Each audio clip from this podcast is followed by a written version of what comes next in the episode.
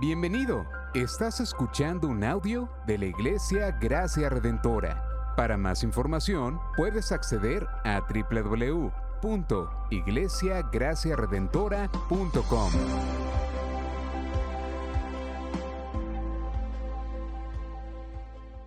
Les pido que en esta mañana estén conmigo en la carta del apóstol Pablo a los Efesios, en el capítulo 4, y ahí vamos a estar leyendo los versículos del 1 al versículo número 16.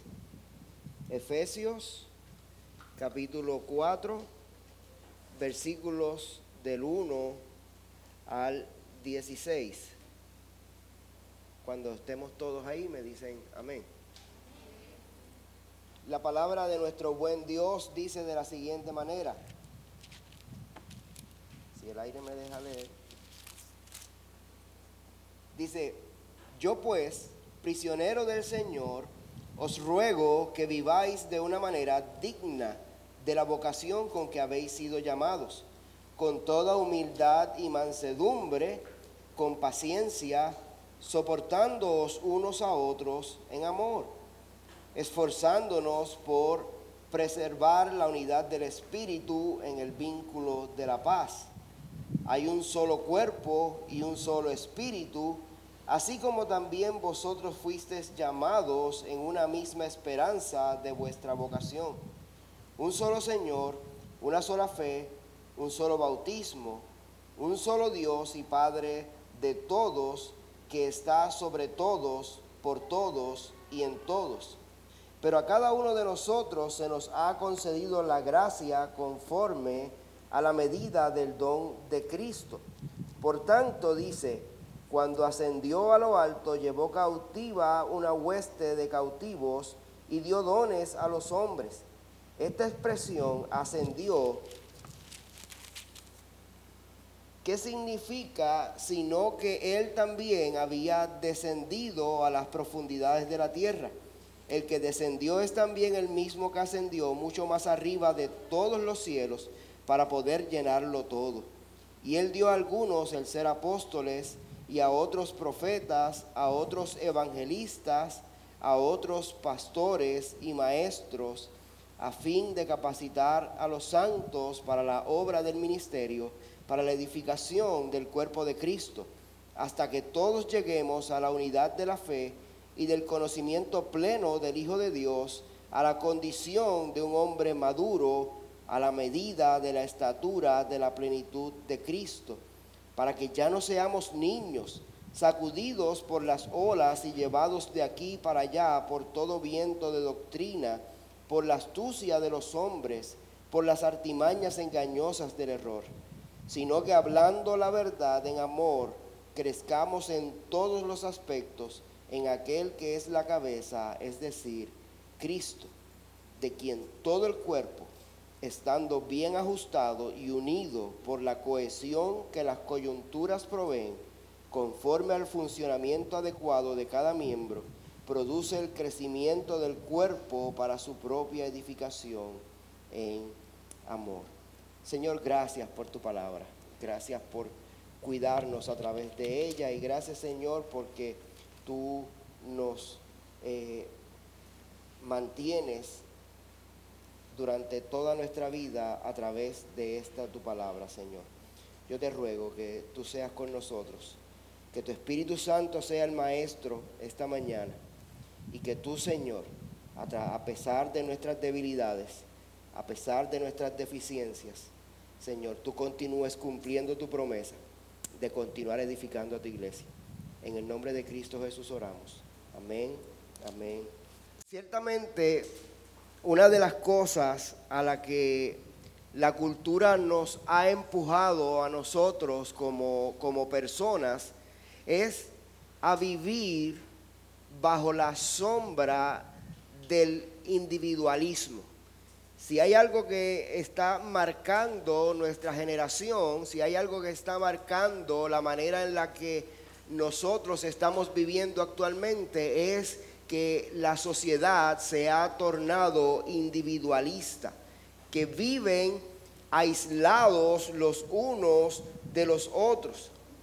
Y es curioso porque de una es curioso de una manera irónica porque precisamente nosotros nos encontramos en el momento más tecnológico en cuanto a comunicaciones se refiere. Se supone que hoy tenemos aparatos como este, donde eh, dentro de este mismo teléfono tenemos WhatsApp, tenemos Signal, tenemos eh, correos electrónicos, tenemos Facebook, tenemos Instagram, tenemos Twitter, etcétera, etcétera, etcétera, etcétera, etcétera. Todos medios de comunicación.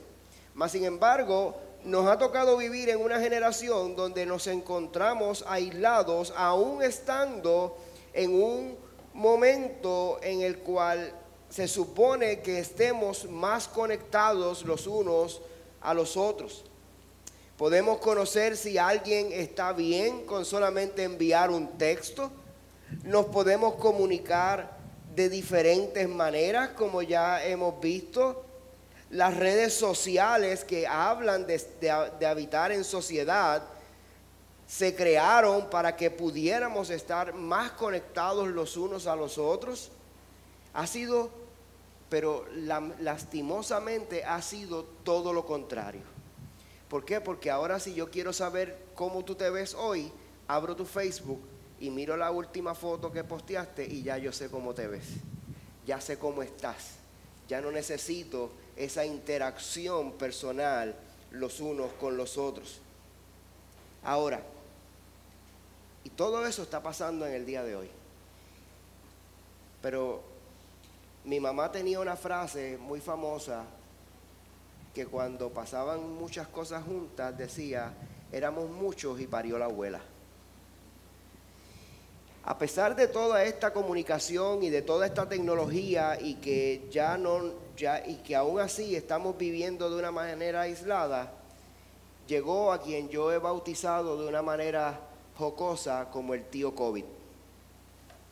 El tío COVID llegó definitivamente para empeorar las cosas y tenemos que tener en cuenta y tenemos que entender que no todos somos iguales, no todos manejamos las crisis de una manera igual.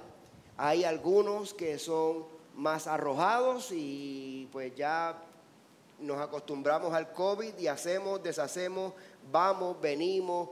Eh, el lavado de manos, pues ya se nos, nos acordamos, nos lavamos cuando nos acordamos, si no, no nos lavamos nada. Pero interesantemente, independientemente de la clase de persona que tú seas, si eres un freak del alcohol, como yo, o si no te preocupas mucho por el alcohol, como algunos que conozco, no importa cuál tipo de persona tú seas, la realidad es que por razones de salud hemos tenido que estar un tanto aislados físicamente. Esto ha provocado que una sociedad que cada día estaba más aislada, ahora nos estamos separando aún más. Teniendo todas estas cosas en, en, mente, hay una serie de preguntas que yo quiero simplemente hacerlas para que usted pueda ir mirándolas y meditando en ellas. Como creyentes, ¿Cómo tú y yo debemos responder a esta cultura individualista? ¿Cuál es la manera en que yo debería responder? Como creyentes o como iglesia, ¿cómo debemos responder en estos tiempos del COVID como iglesia? ¿Qué dice la Biblia de cómo debemos vivir? ¿Cuál debería ser el contraste entre la cosmovisión que nos presenta la cultura y la cosmovisión que tenemos en la palabra de Dios? ¿Cómo se debe ver en nuestra iglesia, en Gracia Redentora, una comunidad bíblica? a través de los pasados domingos hemos estado hablando del discipulado, vimos quién es un discípulo, luego vimos cómo, eh, cómo eh, vivir la misión del discipulado. La pasada semana pudimos ver cómo es, cómo se ve el discipulado dentro de la familia, pero hoy necesitamos preguntarnos, gracias redentora, cómo nosotros vamos a vivir la misión del discipulado, pero como una comunidad de fe. Y lo que queremos traer a la mesa en esta mañana es que aunque sabemos que hemos pecado y sabemos que la cultura se ha tornado individualistas y que nos empuja a vivir aislados y solos, la realidad es que Dios nos llama a que la vida del creyente sea una de relaciones. Fuimos llamados a vivir en comunidad porque solamente de esa manera, si viviendo en comunidad, es que podemos ser, no solamente podemos ser discípulos, sino que de la misma manera podemos crecer como discípulos. Porque recuerde que el discípulo es uno que está en constante aprendizaje y en constante crecimiento. Ahora, la pregunta que nos tendremos que contestar en la mañana de hoy es, entonces, ¿y cómo podemos ver esto? Lo primero que nosotros tenemos que mirar es cuál fue nuestro diseño. ¿Cuál fue nuestro diseño? Cuando nosotros miramos al principio, en Génesis capítulo 1, lo primero que tú puedes ver es a Dios, pero no Dios hablando y diciendo, yo voy a hacer, yo voy a crear. la realidad es que cuando Dios habla al principio en Génesis capítulo 1, nos enseña y nos habla acerca de que la Trinidad nos enseña que Dios es relacional. Por esa razón es que Dios dice, hagamos. Desde el principio en la creación vemos a Dios en plural creando las cosas. Es por eso que Génesis capítulo 1, versículo 26, lo que Dios nos dice es, y dijo Dios, hagamos al hombre a nuestra imagen conforme a nuestra semejanza. Pero si no había nada, si no había nadie, ¿Con quién está hablando Dios? Desde el principio Dios está involucrado en una relación dentro de la Trinidad. Cuando nosotros miramos las historias de la Biblia en el Antiguo Testamento, vemos cómo Dios está relacionándose de una manera continua con su pueblo.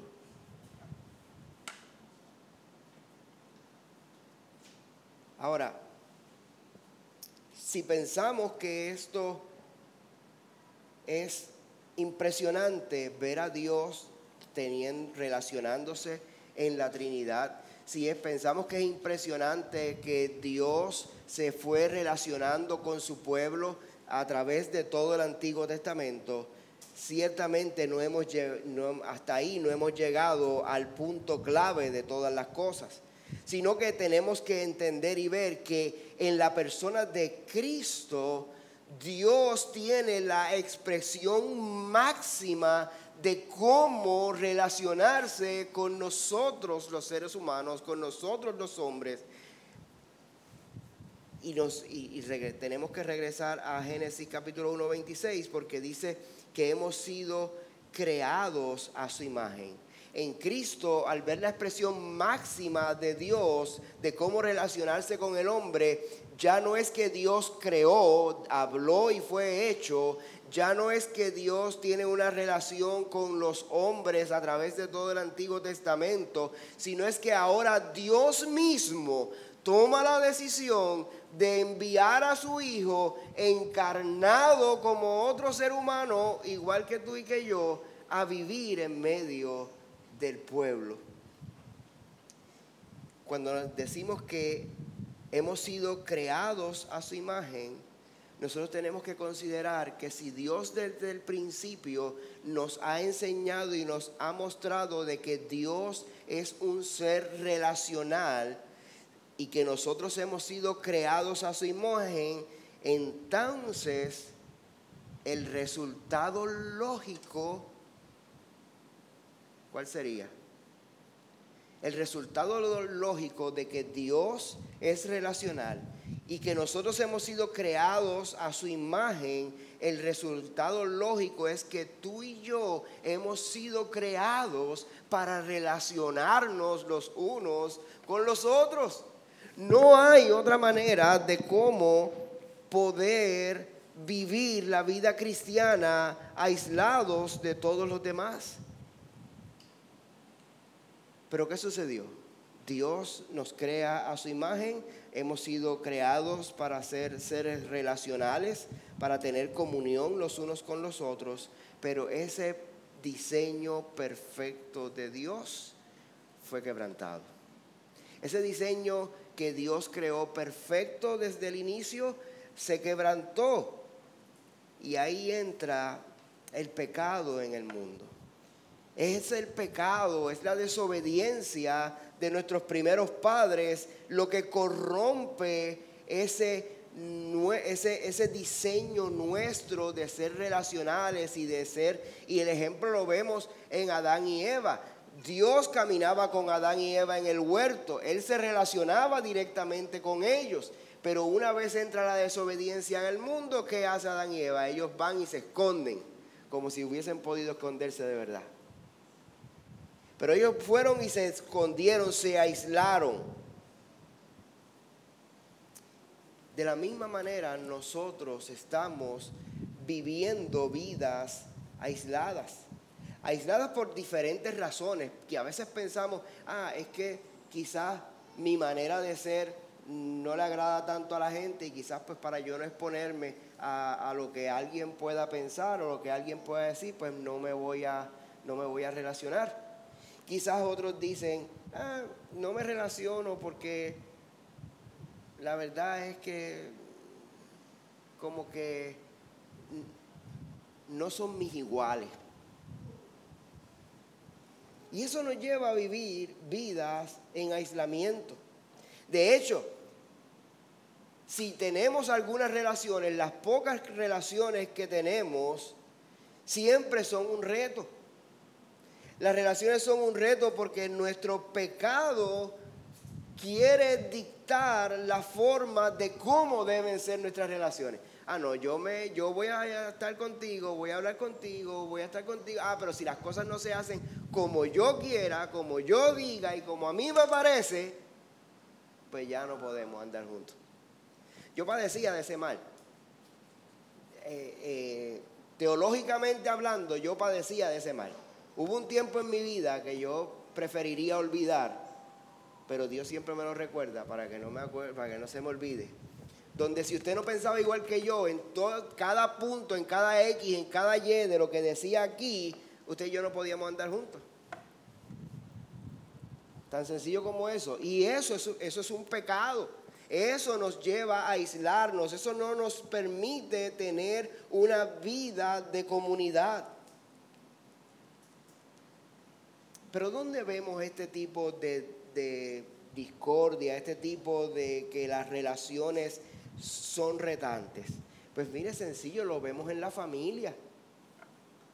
Lo vemos en la familia y lo, y lo vemos desde distintos aspectos. Padres con sus hijos, los hijos con su padre, los, los, los padres con los abuelos. Mire, es, interesante porque eh, mi mamá, mi mamá tuvo tres varones mi mamá no tuvo niñas. Y entonces, el loquito de la casa, slash X, yo, eh, pues se casó muy joven la primera vez y la primera nieta de mi mamá es una niña y mi mamá se volvió loca. Y ella la buscaba, se la llevaba, al punto que había veces que yo la iba a buscar para compartir con ella y no estaba en su casa, estaba con mi mamá. Y en una ocasión mi hija tuvo un acto de desobediencia y yo fui a corregir a mi hija y mi mamá se metió en el medio. Quizás no fue la mejor manera de decírselo a mi mamá, pero yo le dije a mi mamá en aquella ocasión, para que usted vea los retos de la familia, aun cuando usted es creyente. Yo le dije a mi mamá, la última vez que yo vi el certificado de nacimiento de mi hija, decía que el padre se llamaba José Ponce Cubero.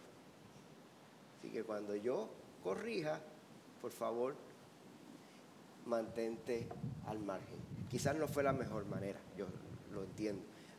Pero esos retos van a suceder y van en ocasiones, aún las relaciones familiares van a quebrantarlas y van a dividirnos un tanto. Pero no es solamente lo retante la relación de la familia, sino que también lo vemos en la iglesia. Y ahí es donde tenemos un problema. Porque como nosotros leímos en el capítulo 4 del libro de los Efesios, constantemente nos está llamando a que nos invirtamos, que estemos los unos con los otros.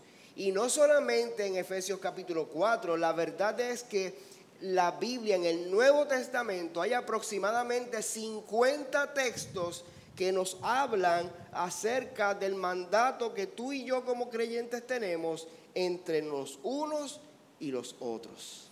Así que imagínense, el Nuevo Testamento no tiene 50 libros, pero sí tiene 50 textos acerca de, del mandato de esa relación entre los unos y los otros.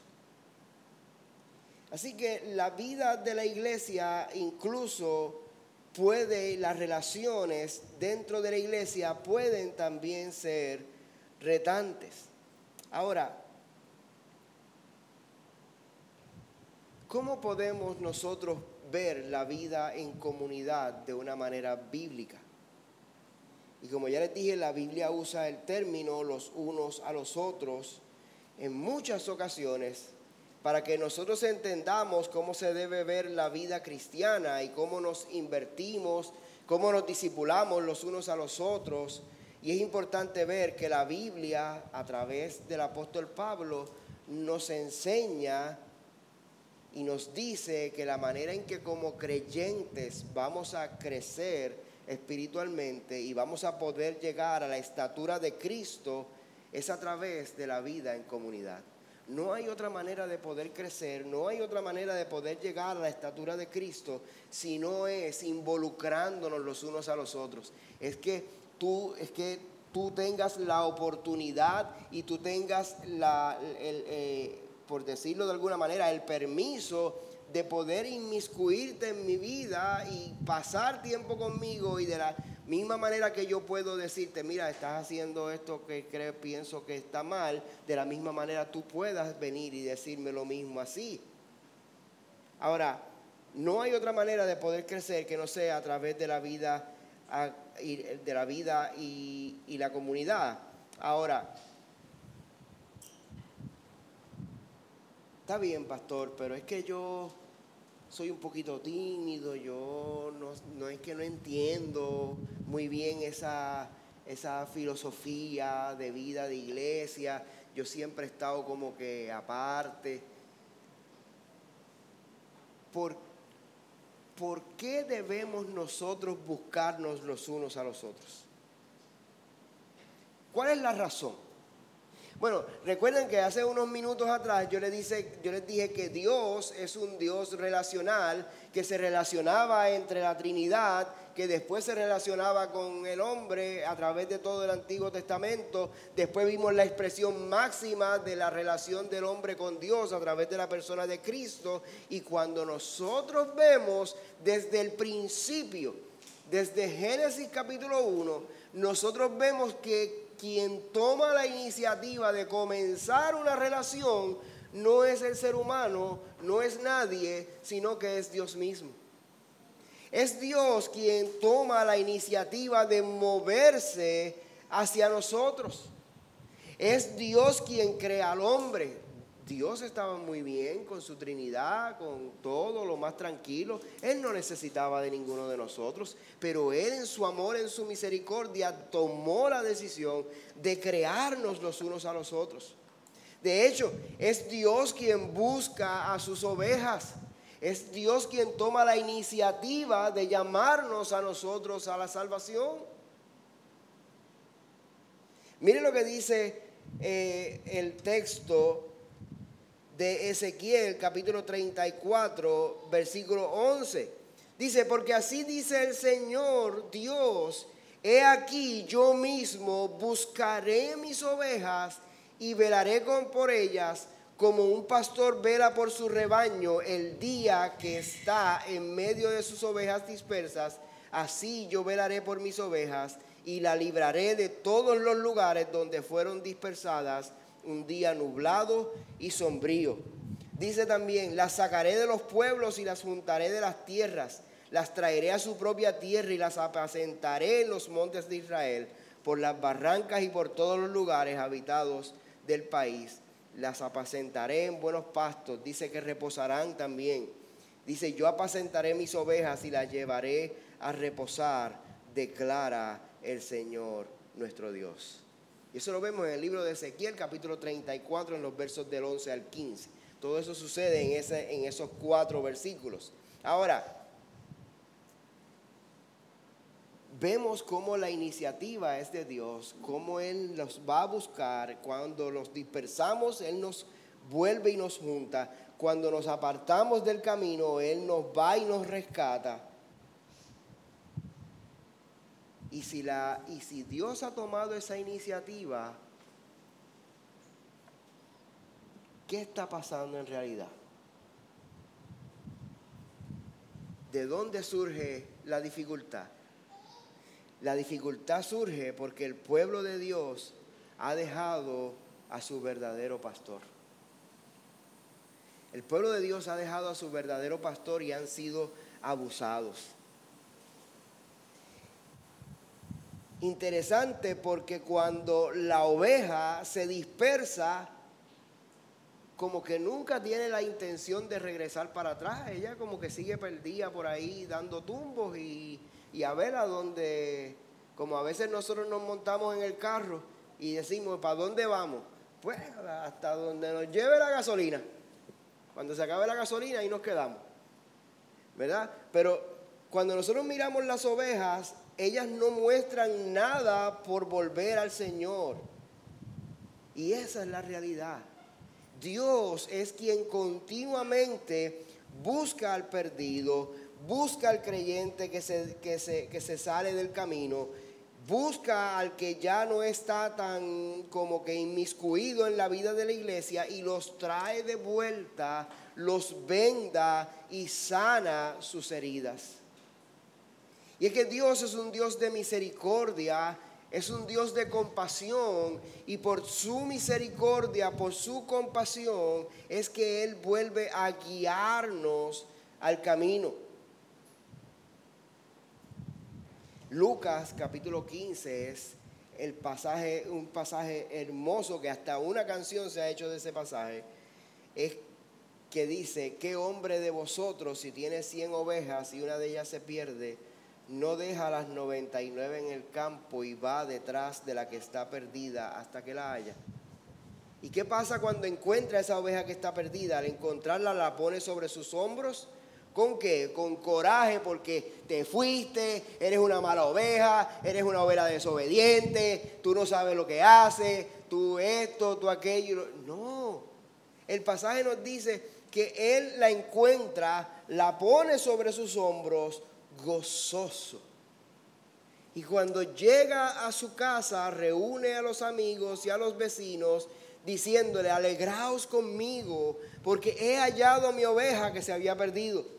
Os digo que de la misma manera habrá más gozo en el cielo por un pecador que se arrepiente que por 99 justos que no necesitan arrepentimiento. Así que cuando nosotros miramos el, el ejecutar de Dios, vemos que Él siempre está tomando la iniciativa, que Él siempre va detrás de la oveja que está perdida para tomarla, no para castigarla ni para hacerla sentir menos, sino para rescatarla, para traerla con gozo, para vendarla, para sanarla y juntarla en el redil con quién? de ponerla en, en una cerca sola, ¿verdad? No, va a, va a entrar al redil y va a estar junto con las demás ovejas. El pecado ha dañado mucho, el pecado entró, pero nosotros vemos la gracia de Dios en el obrar del Señor a favor de nosotros. Todas las historias de la Biblia, de la Biblia las vemos, vemos que Dios es quien se acerca al hombre y son historias de gracia. La gracia es el movimiento de Dios en Cristo hacia nosotros, porque por gracia sois salvos por medio de la fe. Y, esto no de vosotros, sino que es un don de Dios. Así que vemos la obra de Dios en medio nuestro, vemos que Dios a través de su, de su Hijo Jesucristo se acerca a nosotros, que nos buscó no porque vio algo bueno en nosotros, sino que el libro de los Efesios, en esta misma carta de los Efesios, en el capítulo 2, versículo 1, nos dice cuál era tu, tu realidad espiritualmente hablando. Efesios capítulo 2, versículo 1 dice que Él nos dio vida a nosotros cuando estábamos enfermos. Como cuando estábamos malitos. No, esa no es la palabra que utiliza Pablo en Efesios capítulo 2. Dice que Él nos dio vida cuando estábamos muertos en nuestros delitos y pecados. Así que, fuera de Netflix, yo nunca he visto un muerto que se pare y camine. Fuera de una película de cine, yo nunca he visto un muerto que tome decisiones. No, no me entierre aquí, entiérrame en el otro, en el otro cementerio. Así, eso éramos tú y yo. Por eso, por la gracia de Dios, Dios ha tomado la decisión de relacionarse con nosotros, de venir a nosotros, de buscarnos, de juntarnos como su pueblo. Y como, y como vemos en la escritura, necesitamos nosotros al Señor para poder nosotros ser parte del redil.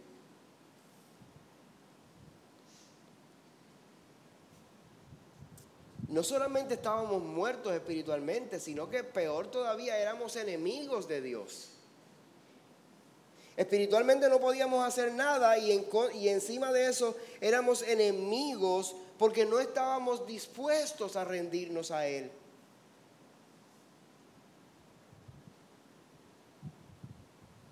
Entonces, ¿cómo nos acercamos a los demás? Cuando, nosotros pensamos en cómo poder acercarnos a los demás, nosotros tenemos que tomar en consideración que no va a haber una manera mejor para poder acercarnos que a través del amor. Porque el amor es la base de movernos hacia los demás. Si usted no ama, si usted no tiene amor en usted, se le va a hacer muy complicado el poder acercarse a los demás. Es amándonos como Dios nos amó que nos acercamos como Dios se acercó a nosotros.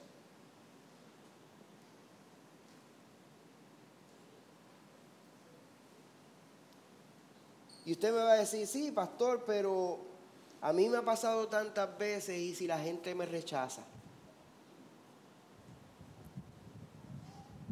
Y es cierto, corremos un riesgo de ser rechazados. Esa es la realidad. Pero el amor se va por encima de la humillación, no nuestro orgullo. El amor te va a llevar a bendecir a aquel a quien, quien te rechaza.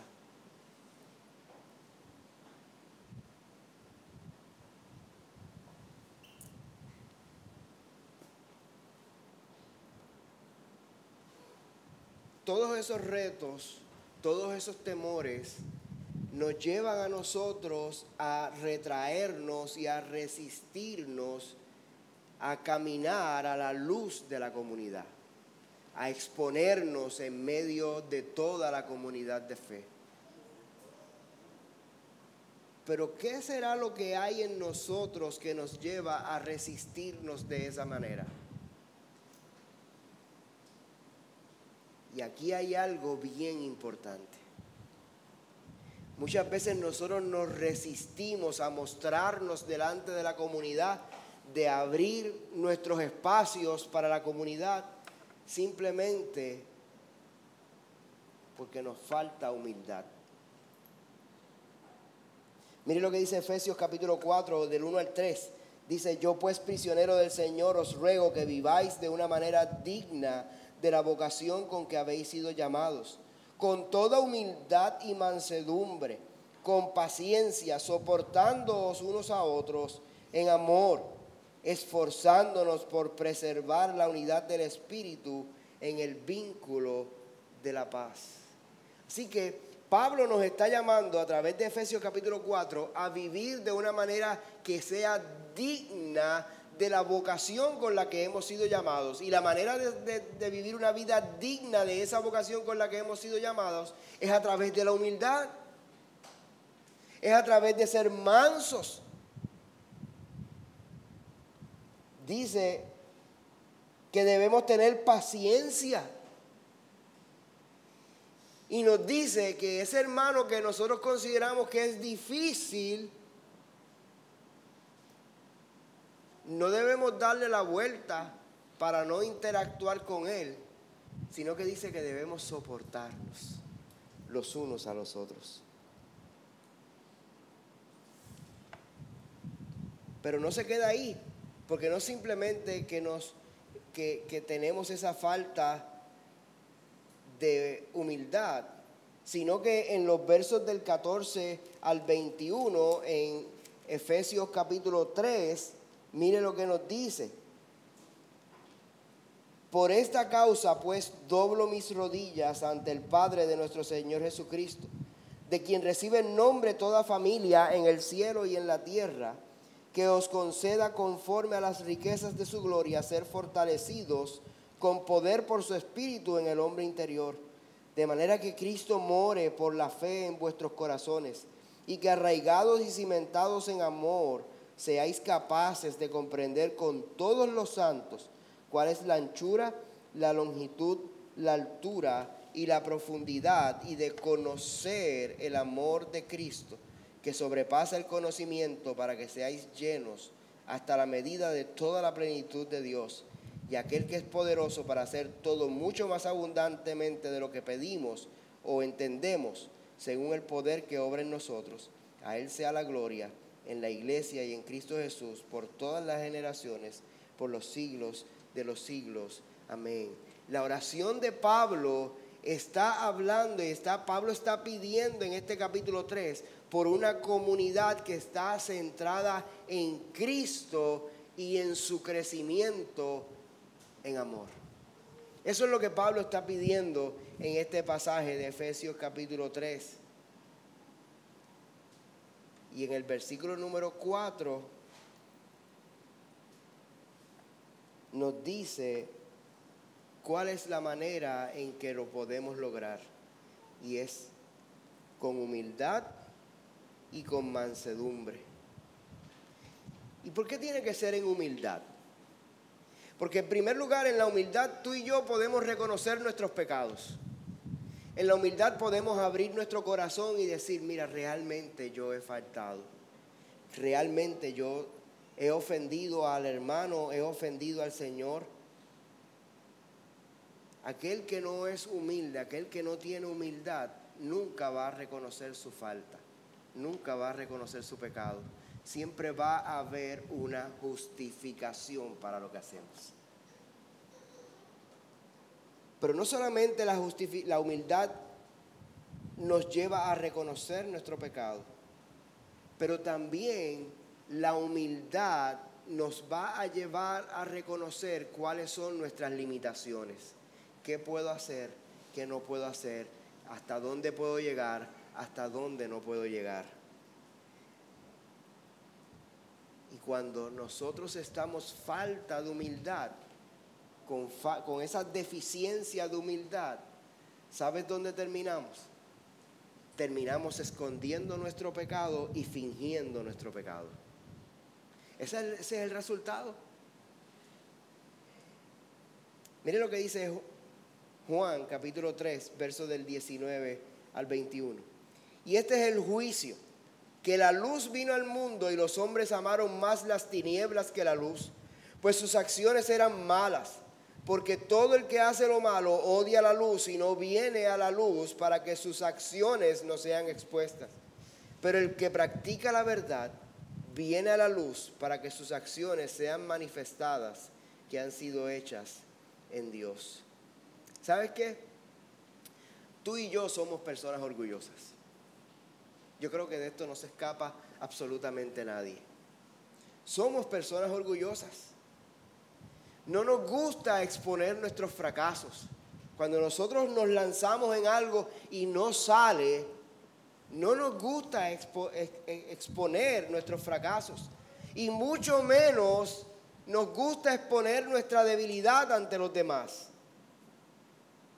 Pero hay algo que no podemos perder de perspectiva y que yo te, imploro en esta mañana que tú recuerdes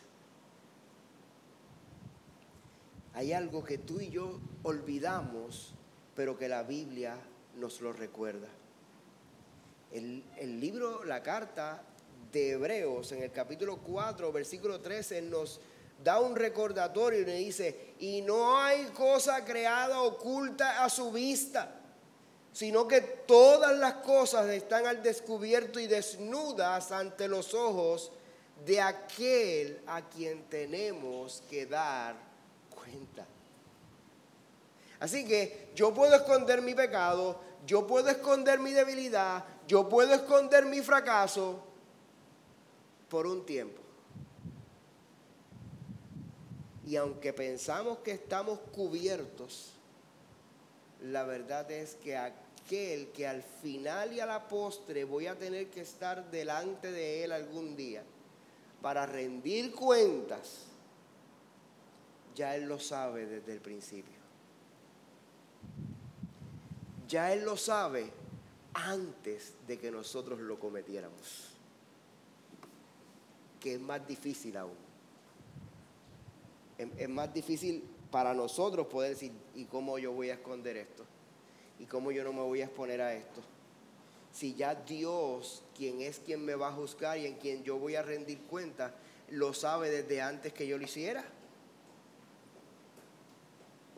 Y hasta aquí pudiera parecernos que todo sería una desgracia total. nos hemos dicho esta mañana que, y digo nos hemos dicho porque yo mismo me dije que somos personas orgullosas. Nos hemos dicho orgullosos, nos hemos dicho que escondemos nuestro pecado, que fingimos nuestro pecado, que hacemos las cosas y, tratamos y pensamos que, que nos comemos los nenes crudos y nos salió tan bien que olvídate de eso. Aquí todo esto pasó con ficha. Y todas esas cosas son una verdad. Pero ¿sabes qué? Yo no, yo no sé si tú, si tú lo piensas, pero es agotador tratar de esconderse de Dios y de los demás. Es como el que dice que el que dice mentira tiene que tener una buena memoria. Porque la mentira continúa creciendo y continúa creciendo y continúa creciendo hasta que se tienes que tener una, realmente una buena memoria para acordarte de todas las, todas las historias que has inventado. La buena noticia es que Dios nos conoce completamente hasta en nuestros momentos más oscuros. Sin embargo, nos ama más de lo que podríamos imaginar. La pregunta es, si hemos sido aceptados, si hemos sido perdonados por Dios, si nuestra justicia fue cumplida por Jesús, ¿por qué vivir con una careta? ¿Por qué poner una fachada falsa? Si nosotros no practicamos los unos a los otros y vivimos honestamente, no vamos a tener la oportunidad de poder aplicar el Evangelio a nuestras vidas. ¿Cómo vamos a poder perdonar si no nos relacionamos, si no estamos juntos. ¿Cómo vamos a poder practicar la libertad de la justicia y poder ser honestos si no vamos a tener con quién ser honestos? La vida en comunidad donde nos, la vida en comunidad es el lugar donde nos confrontamos. Es el lugar donde nos confesamos nuestros pecados. Es el lugar donde nos arrepentimos y donde nos perdonamos. Y esto produce crecimiento en la vida de cada uno de nosotros, crecimiento en la comprensión de lo que se le ha llamado el drama de la cruz. La cruz es donde la comunidad bíblica puede crecer verdaderamente. Cuando vivimos a la luz de la cruz, esa, esa luz de la cruz es quien confronta mi pecado, quien causa la confesión y quien me entrega el perdón. Es por eso que en Primera de Juan capítulo 1 nos llama a caminar en esa luz. Caminar en la luz nos permite, cuando nosotros podemos, cuando nosotros caminamos en la luz, la luz nos permite tener comunión los unos con los otros y que Dios nos espera para perdonarnos cuando nosotros vamos delante de Él y confesamos nuestros pecados. Amados,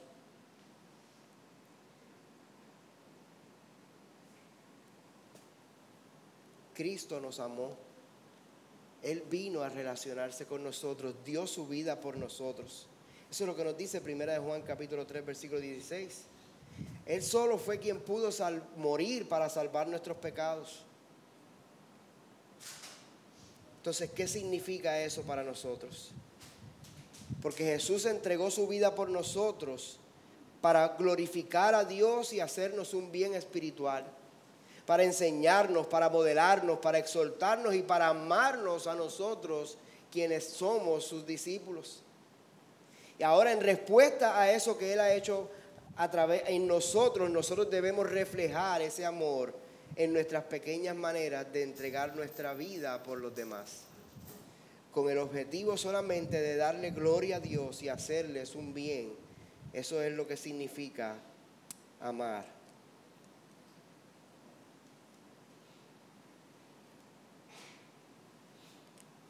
Jesús tomó a sus doce discípulos y les impartió vida. De la misma manera cuando nosotros nos involucramos en nuestras relaciones de discipulado, estamos impartiendo la vida de Cristo a otros. Es como, es como transferir sangre a una persona. Miren, yo, yo sé que el tiempo se nos ha ido corriendo, pero cuando usted ve a una persona con una deficiencia de sangre, con la, como, como lo hablamos en, en el laboratorio, Iván nos puede dar una clase después de eso, con la hemoglobina bajita, usted lo ve débil, soñoliento, tirado en una esquina, necesita sangre, tiene la hemoglobina en 7, tiene la hemoglobina en 6, ¿está? Más para allá que para acá. Yo que he visto a mi esposa en esa situación, en varias ocasiones que ha estado hospitalizada, yo sé que se siente. Y ese entrar de sangre nueva, de sangre fresca, nos trae de regreso. Y eso es lo que hacemos cuando nos involucramos, cuando yo puedo tener el tiempo de juntarme con alguno de ustedes o ustedes entre ustedes mismos, es transferirnos sangre a través del discipulado, es transferirnos vida. La vida del discipulado es impartir vida a otro hermano para que éste continúe creciendo a la estatura de Cristo. Decíamos anterior, en unos sermones anteriores que vivir la vida de, de la misión del discipulado no es otra cosa que un hambriento diciéndole a otro hambriento dónde encontrar comida. Por eso es que Pablo en el capítulo 4, en los versículos 11 al 13 nos dice que Él nos dio apóstoles, profetas, evangelistas, pastores, maestros. ¿Con qué fin? Para capacitar a los santos para la obra del ministerio, para la edificación del cuerpo, para que lleguemos a esa unidad de fe y del conocimiento pleno del Hijo de Dios. Y eso lo hacemos entre nosotros, eso lo hacemos viviendo en comunidad, eso lo hacemos estando juntos. Nosotros somos solamente un cuerpo. Somos solamente un cuerpo y en el cuerpo hay diversidad. No todos somos iguales. Lo que crea la unidad no es la igualdad. Amados, cada uno de nosotros tiene una función dentro del cuerpo y la palabra función viene de la palabra praxis, que significa la práctica. Tenemos que ponerlo en práctica. De nada nos sirve leer la escritura y decir, ah, mira, hay que vivir en comunidad, pero no lo hacemos. Tenemos que practicarlo, tenemos que hacerlo. Mientras el grupo de adoración se va preparando, yo quisiera concluir diciéndoles que al ver la verdad de la palabra, nosotros debemos reconocer en primer lugar que nuestro afán de vivir de una manera aislada, siendo individualistas, hemos ofendido a Dios. Y hemos ofendido a Dios porque hemos pensado que nuestro modelo, nuestro estilo es mejor. Porque la manera que yo lo veo y lo hago es mejor. Cuando la realidad es que Dios nunca pensó en que fuéramos creyentes islas. Eso no existe. No existen los creyentes islas, sino que por el contrario, Dios nos llamó para que viviéramos en comunidad. A que como decía yo en mi pasado sermón, como creyentes debemos vivir la visión del discipulado en cada aspecto de nuestra vida. Y eso incluye, mis amados, salir de nuestros caparazones, mostrarnos tal y cual somos para ser ayudados, para ser guiados, para ser cuidados y para ser discipulados dentro de nuestra comunidad de fe. Debemos retomar el diseño de Dios para nosotros como creyentes. Debemos retomar el diseño de Dios para la comunidad de fe. Por eso oremos. Señor, gracias por este tiempo y por tu palabra. Te ruego que tú hayas ministrado a tu pueblo. En el nombre de Jesús oramos. Amén. Amén. Gracias por sintonizarnos. Puedes encontrarnos en las diferentes plataformas de redes sociales, como también visitarnos a www.iglesiagraciaredentora.com.